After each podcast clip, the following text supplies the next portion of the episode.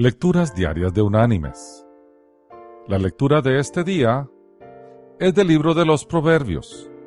Allí en el Proverbio 17 vamos a leer el versículo 17, que dice, En todo tiempo, ama al amigo. Y la reflexión de este día se llama El segundo violín. Leonard Bernstein el famoso director de orquesta, fue interrogado una vez por un admirador. ¿Cuál es el instrumento más difícil de tocar? Bernstein replicó sin titubear. El segundo violín.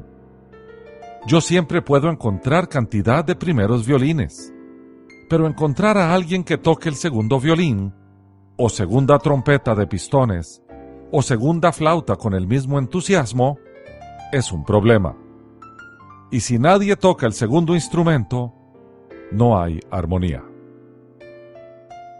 Los líderes no pueden liderar sin seguidores, colaboradores y ayudantes, aquellos dispuestos a ayudar sin tanto aplauso. Sin un liderazgo, ninguna institución u organización de ningún tipo podría ir adelante. Sin aquellos que los siguen con entusiasmo, ninguna institución tendría fuerza. La envidia, entonces, puede matar tanto al progreso como a la estabilidad. Mis queridos hermanos y amigos, el verdadero amigo se regocija con los que triunfan, en lugar de envidiarlos. Esto a veces puede ser difícil pero cuando el brillo del éxito o la satisfacción va disminuyendo, la amistad permanece más resplandeciente y satisfactoria.